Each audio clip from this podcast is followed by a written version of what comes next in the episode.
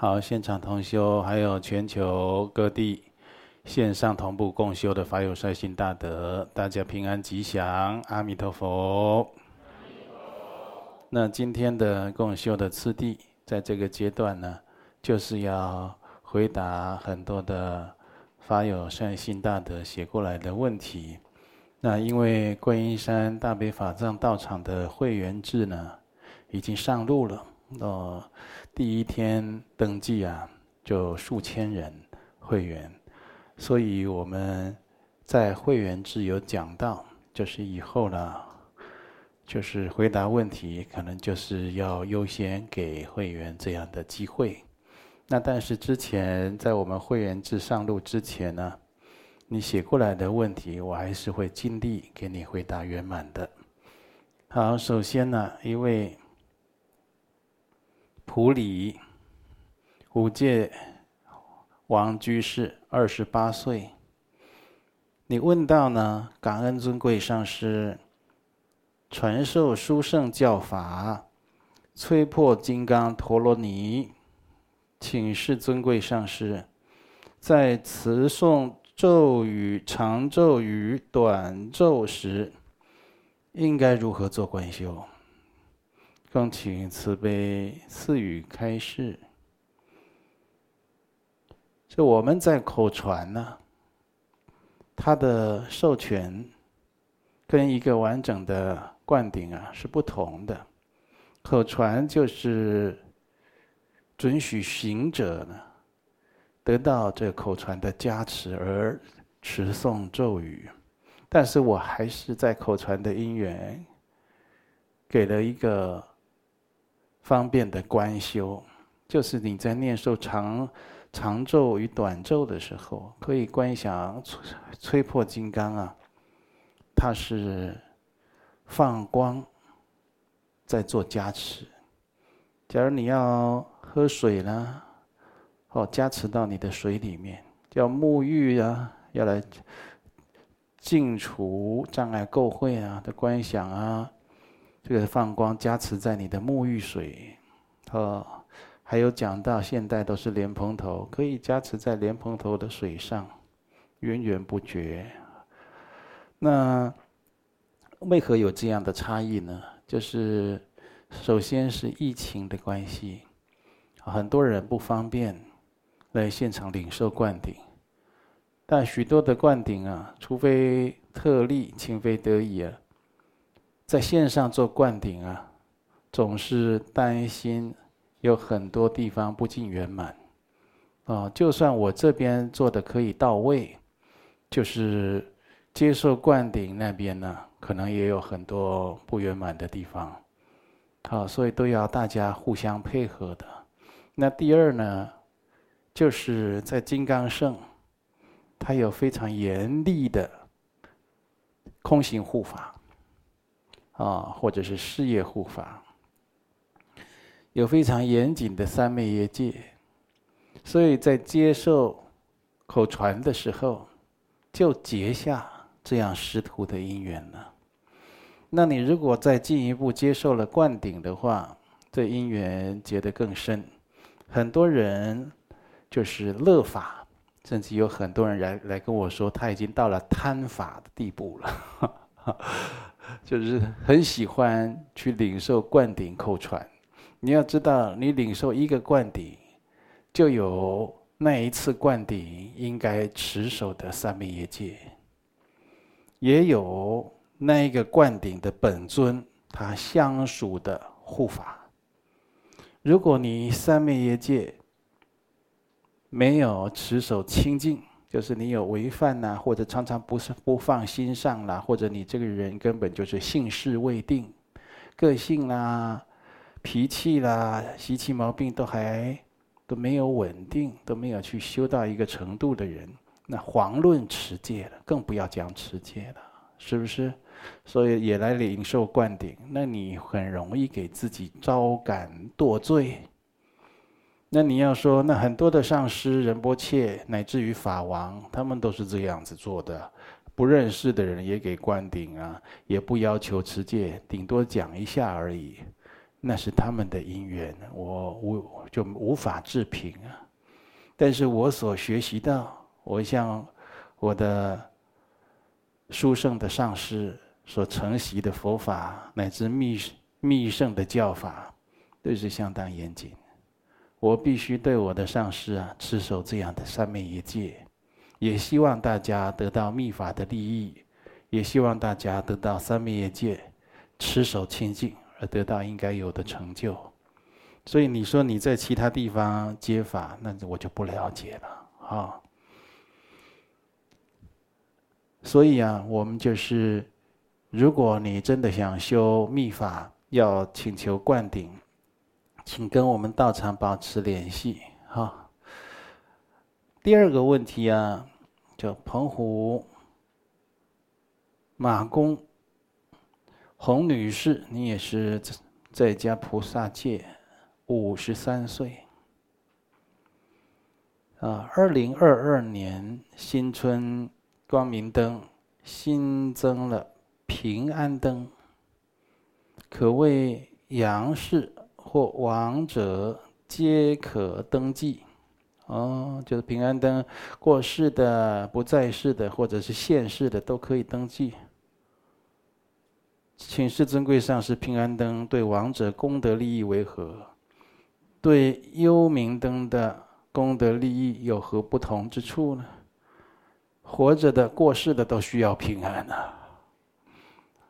你不要以为人死如灰飞烟灭，它只是以另外一种形态存在，在跟我们不同的空间呢。他也需要他的日子能够有幸福安乐。那。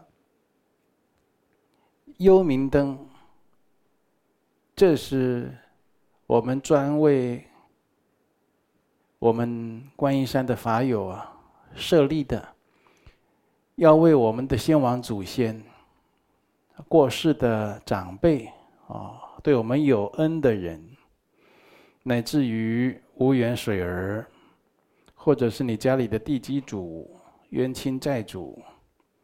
好，一直纠缠你的无形众生，或者是你很感念的牺牲的，为大众牺牲的这些救火英雄、三军将士等等的这些人，就是他已经舍报的人，你可以为他点灯。那你是说平安灯，活着的，哦，不在世的。都可以点。那幽冥灯就专为亡者而设立，它不同在哪里呢？这在大概在很多年前，哪一年忘记了？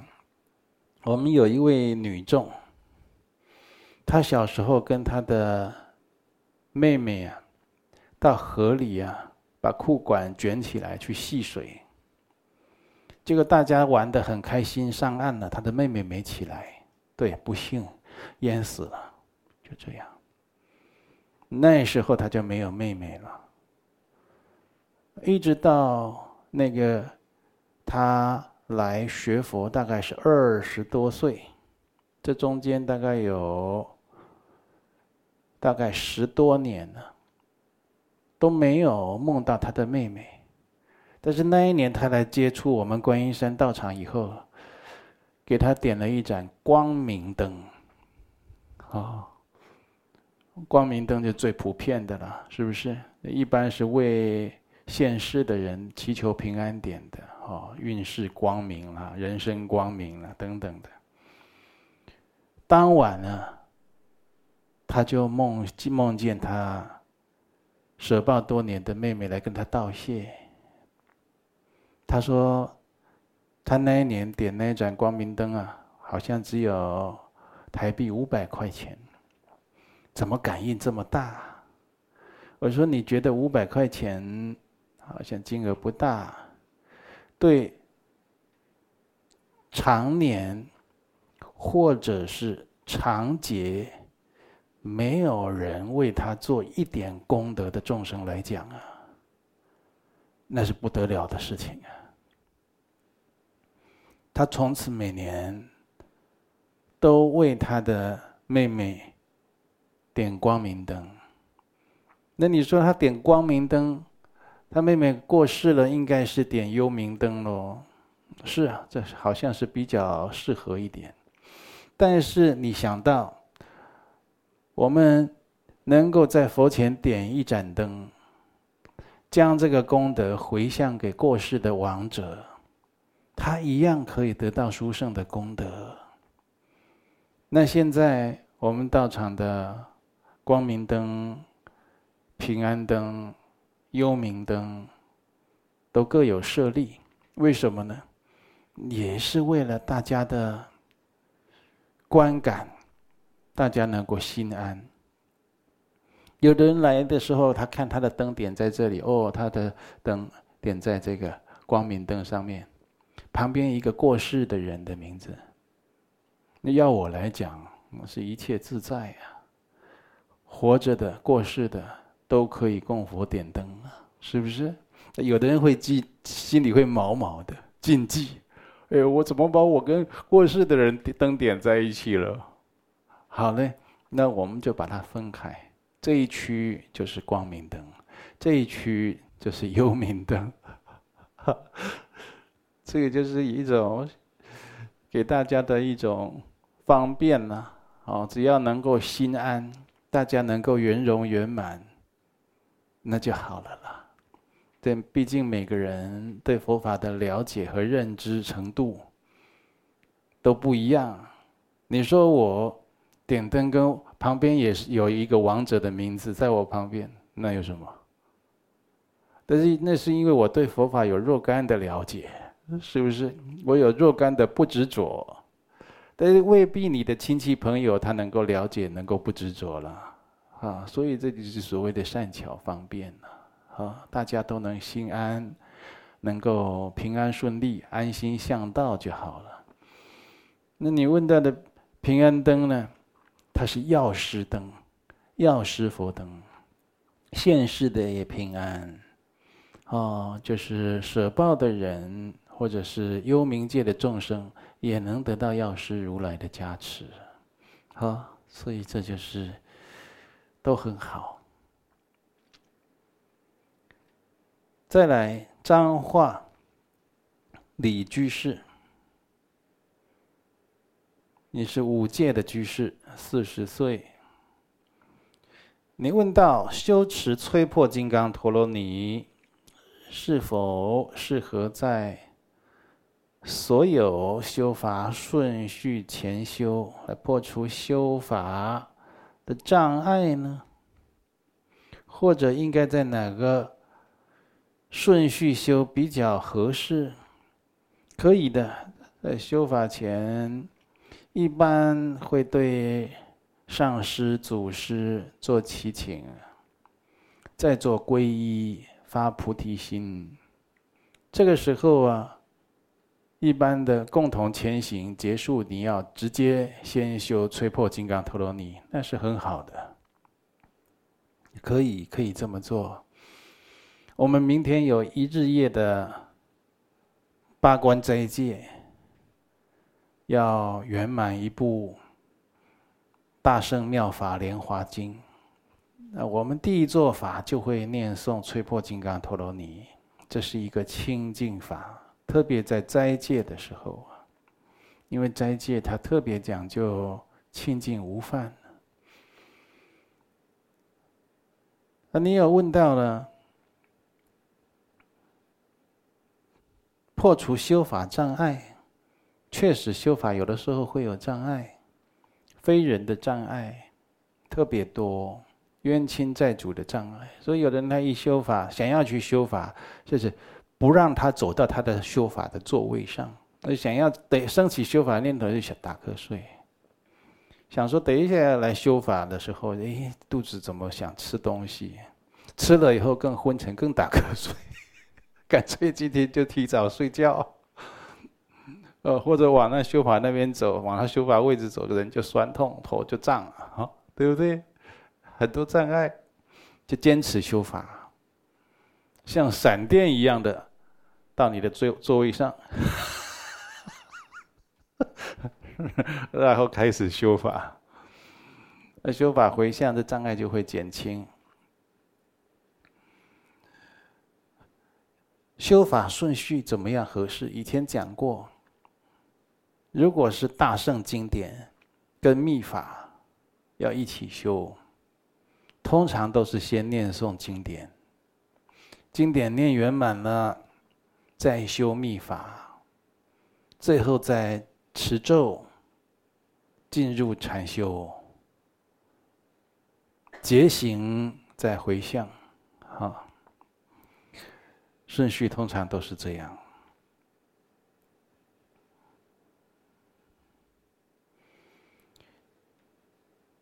彰化一样，李居士会问：修持摧破金刚陀罗尼观想的时候，是否可以针对自己特别想调伏的习气恶业，观想吹破金刚？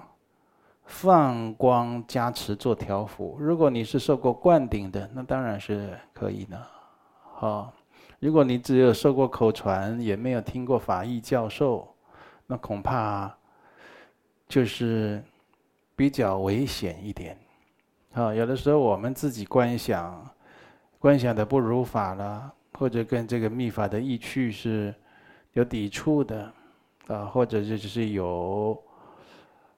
任何的不如法的地方啊，都可能可能给自己招感危险。嗯，你下一句也问到啊，如果想替家人亲友减少或者摧破他们对佛法的偏见邪见，那这样也是很好的。但是，一样就希望啊，你能受过灌顶。如果没有受过灌顶，起码你对这个咒语啊，就是持诵是很娴熟、很多的，啊，就持不要刚开始啊持没几天就做这样的观修。第一个呢，它力量有限，为什么？也不娴熟。第二就是专心的程度啊会涣散掉，啊，这所谓的三密相应状态啊会打折扣，啊。所以，一般像我们台湾萨迦寺的法师，他要做这样的密法为大家回向，一般要有最少要接受过灌顶，教法要娴熟，甚至要做过闭关的，就他非常的熟悉这个教法，反复的来修习，他才能产生他的。力量，啊、所以有一次，我们有吉祥天母的出藏，吉祥天母的出藏法会呢，那有一位法师，出家法师，他来，他得了个梦，在萨迦寺啊，梦到个梦，他来找我。问我这梦是怎么回事？这梦是怎样呢？梦到吉祥天母跟他讲，跟他讲啊，如果你要除障，就是你如果要修这个法帮别人除障，你看我们的法友的世界各地，对不对？那他要进入身体，就吉祥天母要进入那个人的身体，这样才行。我说这就是灌顶啊，不然你小心生病啊。对不对？那本尊要跟你合而为一，然后你要一直不断的修，要跟本尊相应。如果都没有，你就去修，还要帮人家除障，除障人又这么多，一下就病了，忧郁啦，我或者什么病啊，睡不着啦，我开始就奇奇怪怪，什么都有呢。啊这里痛那里痛的啦，所以这秘法不能开玩笑，就是要很严谨，啊。所以你想替家人亲友减少吹破他们对佛法偏见，可以这么祈求，求吹破金刚加持啊，或者赐予他们善根增长，可以给他们点点灯。我们都有一些很难沟通，我们认为他冥顽不灵的亲友，哦，总觉得这个人都没有智慧光明，你给他点佛灯吗？对不对？多给他点佛灯，供在佛前，或者你的。死对头，跟你相处不好的，你给他点一盏灯，供在佛前，化解彼此的冤业。有人呢常常跟我讲啊，哎呀，我这个爸爸妈妈对我都很好，只要讲到来学佛修行就不同意。后来我这先生太太就是不同意，那不同意没关系啊，他现在不修，你修啊，你先修给他，怎么修给他？你把他供灯。为他印佛经善书，为他戒杀护生做种种功德。他不修，你修，有一天你就能带动他。当然，这过程你要为他祈祷、消业、增长善根呢，早日学佛修行。哈。再来，台南四皈依弟子曾居士，四十一岁。他说：“西藏生死书的作者在书中有提到，他被三百多位禅修营的学生毫不留情的问问题，一个接一个，让他精疲力尽。后来靠着持咒恢复精力，请示上师。”若缘众加入网络会员后，非常期待能请示上师许多修学提问，但弟子担心这样会让上师太辛苦，应如何协助缘众对问问题有更正确的心态呢？哦，这位很关心我，啊。首先跟你讲，他靠着持咒恢复精力，这是可以的。咒语它本来对于我们都有很大的治愈、疗愈作用。曾经有一个佛弟子啊，他很喜欢养猫，那手机动态里都是一些猫的照片，毛毛的这样。哦，看起来挺可爱。按照爱猫成痴啊，家里也买了猫房子给他住。有没有给爸爸妈妈买房子？我不知道。猫买了房子了。我有一天就鼓起勇气，我说：“我问你一个问题。”他说：“好，你上师，你你请问啊。”我说，你怎么这么喜欢在手机上放猫的照片呢？这边东传西传啊，他他知道这这就不是说喜欢猫的传给他看，我大概不是这样问的。他说：“报告上是，因为看猫很疗愈。”我听了，我说你是佛弟子啊。你是到持咒或者念佛禅修，它比你看猫的疗愈程度百千万倍都不止啊！你如果看靠看猫疗愈，我真的觉得你没修行啊！因为我都觉得你没有疗愈到哪里去。这样啊，哦，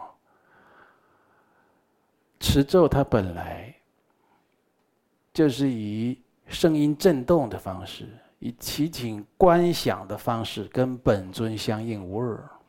你虽然没有正式念祈请文，但是起起了一个祈请本尊要跟你融合的心呢，对不对？你本来就会得到他的慈悲和智慧，甚至身语意的功德加持。他不但能疗愈，长此以往，他还能治愈，就外内密的疾病。或者去除外内密的障碍。如果你看猫有这个效果，我才不信。看猫久了，小心变成猫，猫头猫脸，做事都猫猫的。我们在口袋里放一张佛像，观世音菩萨、阿弥陀佛，换你就常常得到佛光加持。口袋里拿出来是一只猫，你想想看。那还好，你喜欢的是猫。你说喜欢一条蛇嘞，照片拿出来都是一条蛇。有没有说看蛇很疗愈的人？我相信可能也有吧。就他喜，他比较喜欢。那是你过去的业习比较接近。你的业习跟猫、跟蛇比较接近，你就喜欢了。业力还有习气，你晓得吧？你不信问很多的男生啊，他的业力习气跟人呢很接近，所以他特别喜欢看美女，对不对？女生特别喜欢看帅哥，那业习很接近的，嗯。那我们现在要提升自己的生命状态、生命境界，怎么样？总不能老看美女帅哥了。所以开始要观想佛菩萨，观想本尊，我们要提升了。这美女帅哥，他就是那个时间好看，对不对？让他花很多钱，拼命拼命的，好拼命的去修补自己的容颜，延缓只能延缓老化，对不对？最大极限延缓老化，势必老化。还 老了以后，你还你在看吗？你早就移情别恋看别人，是不是？嗯，所以我们生命体品质要提升啊，啊，要去追求那个永恒不死的境界。大家提问题应该提啊，修学上的问题。你如果真的在修行的道路上，你的问题往往也是其他修行人的问题。哦，如果太过于个人私我的问题，可以用另外的方式来联系啊。好，但是呢，大部分我在课堂上都已经讲过了，怎么去化解个人的冤业啦、疾病啦。恶缘啦，或者是冤亲债主啊，或精神方面的问题，我都有大部分都讲过了。你只要注意听，你一定是有心得。我们很多同修来学佛修行啊，他都是在我们的网络上的视频已经听了，很用心听，而且把自己的病给治好以后来的。来了以后，他见到我，高兴的说：“龙德上师，你讲的都是真的。”我说：“谢谢，当然是真的，当然是真的。”他说：“我的什么病好了？”哦，我听到这最开心、最高兴。那当然会好。那可能你的状况比较复杂一点，啊，有一些地方是你没听到，或者你还不会、还没悟通的，哦，你要来问一下，那也是可以的。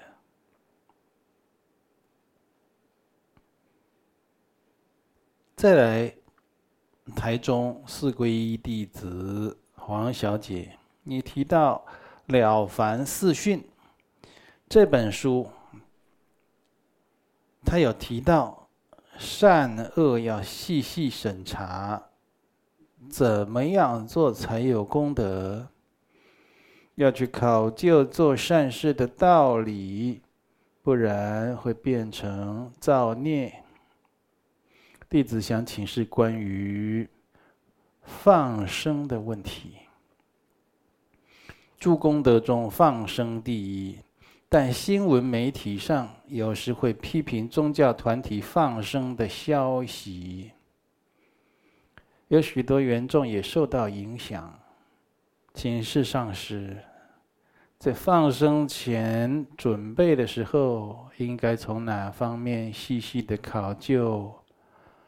才能建立功德更加圆满呢？好，如果亲友对放生有不好观感，要怎么劝他们比较好呢？就建议你在放生的时候，先不要想到自己能得到什么功德好处，先升起就是人利己逆的同理慈悲心，同体大悲心。你想这条鱼、这只鸟、这个动物，它在刀口下即将残缺。或者失去生命，有一个命债的冤结在这个世界又要产生。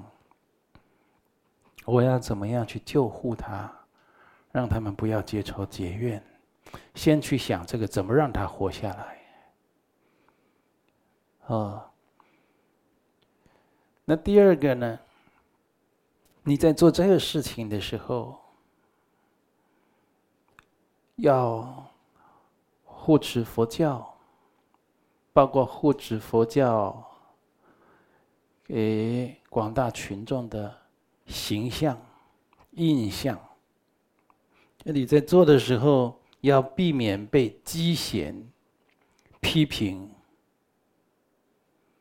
他如果看你做这个事情，因为没有学佛，因为不懂得戒杀护生的道理，因为没有人利己利的精神。然后他想批判，那是非常多这样的人。你明明知道人就是这样的特质，人有这样的特质，你还要做给他看，你还要挑起他批评毁谤的念头，还要给他这个机会，那就是考虑就是不周延了，是不是？你可以找比较没有人烟。但是要绝对安全的地方。你像我们戒杀护生啊，常常有这种活动的同修啊，我都跟他们规定啊，不要入河床。你可不要看这个溪水很浅呢，你就走进去，那个几秒钟而已就可以不一样了。好，对，我看过。我看过这样的情形，那个是山洪爆发。好，那我以前好像高中的时候，十多岁的时候，骑车经过这个桥，那个都还看得到石头。哎，忘了忘了什么事情折回来，那个水已经淹到了，都快要到马路上了，澎湃汹涌，在里面看得起皮鸡皮疙瘩。骑过去，骑回来而已啊。你看，那如果有人还得了，那早死掉了。那个水深的、汹涌的里面，如果有什么样的浮木，有什么样尖锐的东西，那你身上早就千疮百孔了。哦，所以我们去做这个的事情，你千万不要入河床，哦，不要涉溪，就在旁边就可以了。啊，人人会批评，那你就不要在这里放。乃至一个人会批评，你都要考虑，是不是？那如果亲戚朋友有对放生有不好的观感，但是你可以尝试啊，讲一些正确道理让他理解，从因果方面，从环保方面，从戒杀护生到生命平等各个方面。你都可以去尝试跟他说明，因为不同的人有不同的属性。有的人，他呢，能够接受你的理念的点呢，会超出你的想象之外。你看以前就常常常去劝人说，你可以戒杀放生，哦，怎么样？一个月啊。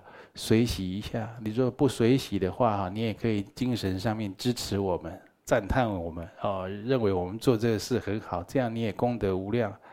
他说：好好好，好了，我接受了。哦，我我我接受的原因是看你讲的很卖力，我接受了。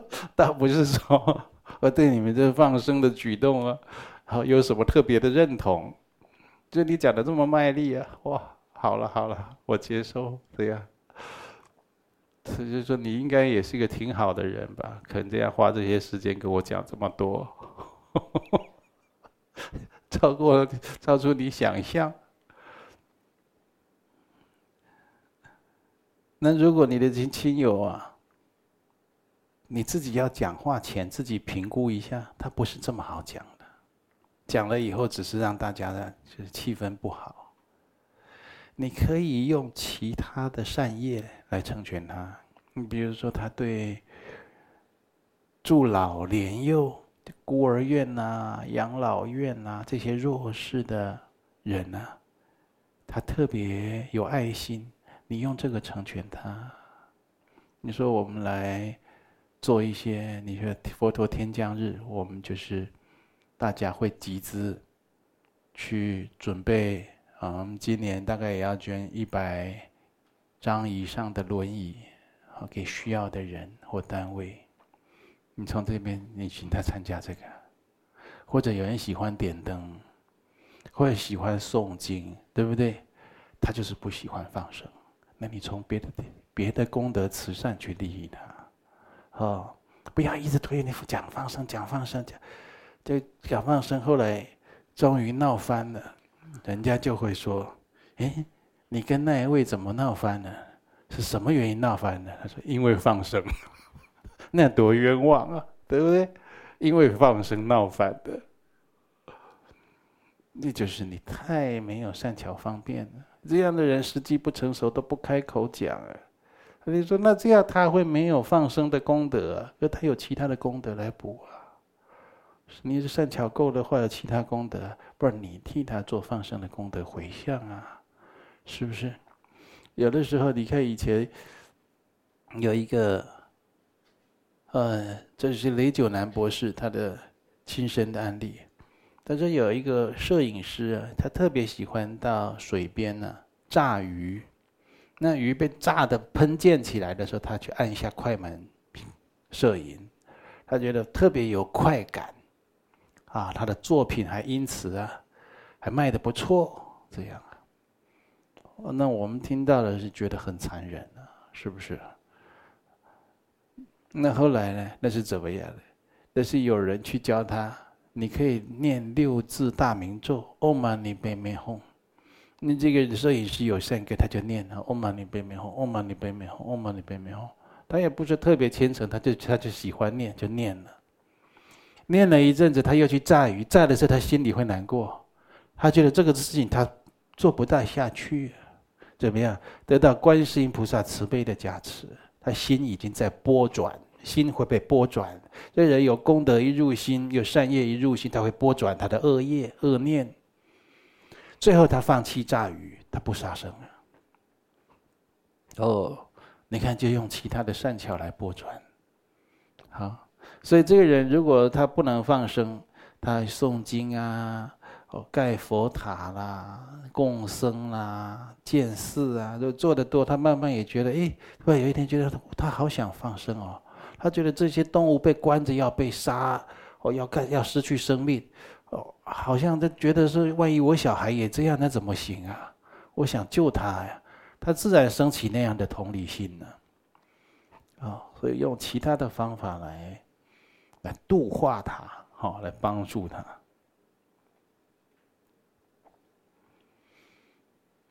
再来第，哦，下一个问题啊，台北市。梁小姐，四十岁，女性。弟子自幼到宫庙都会不舒服，曾经过高人指点，我今生是要学佛菩萨修行的，但这么多年来我都没有办法体会什么是修行，也有去过一些寺庙道场。心里总会产生满满的疑问而已。诵经就是修行吗？行善就是修行吗？总觉得心里一直有疑惑，无法解开。请示上师，弟子对人生充满疑惑，去过很多寺庙佛堂，还是无法消除内心有很多疑惑的状况。弟子应该如何才能完全消除内心的疑惑呢？这位梁女士呢？你就是还没有遇到你生命中的贵人呢。你说有遇到高人指点，这高人再高，未必是你的贵人。怎么叫生命中的贵人呢？就是他讲话可以契合你的心性，产生你的正信的人呢。你还没有遇到，你怎么还没遇到呢？可能要多做做。多做一点功德善事，然后跟佛菩萨求，让我生命中的这个贵人呢，早日出现呢，啊，要求。嗯，第二呢，你也讲到啊，诵经就是修行吗？行善就是修行吗？如果你一开始的动机啊，是想要。产生觉悟，生命的觉醒，去念经，去行善，那就是修行。如果你的动机是暧昧不明，你搞不清楚的，就去诵经，就去行善，那是随喜诵经，随喜行善，也是有善业，但是不如前者。所以动机。那为什么我们今天要来学佛的时候，前面一定要皈依发心呢？我动机就是为利众生，愿成佛，先发菩提心，所以我才要展开后面以下的修行。哦，你有前面这个动机，给你产生很大的力量，也给你自己定一下你的路径。怎么讲定下路径呢？动机会带到结果，所以你的动机是暧昧不明的，欠缺指导的，自己也没有想好的，你的结果当然也是暧昧不明。我动机就是要为了利益一切的友情，我要成佛，我将来绝对成佛，这是诸佛啊亲口宣说的。那诸佛也是这样成就。无上正等正觉的，所以在此啊，就祝你早日找到你生命中的贵人、善知识，好。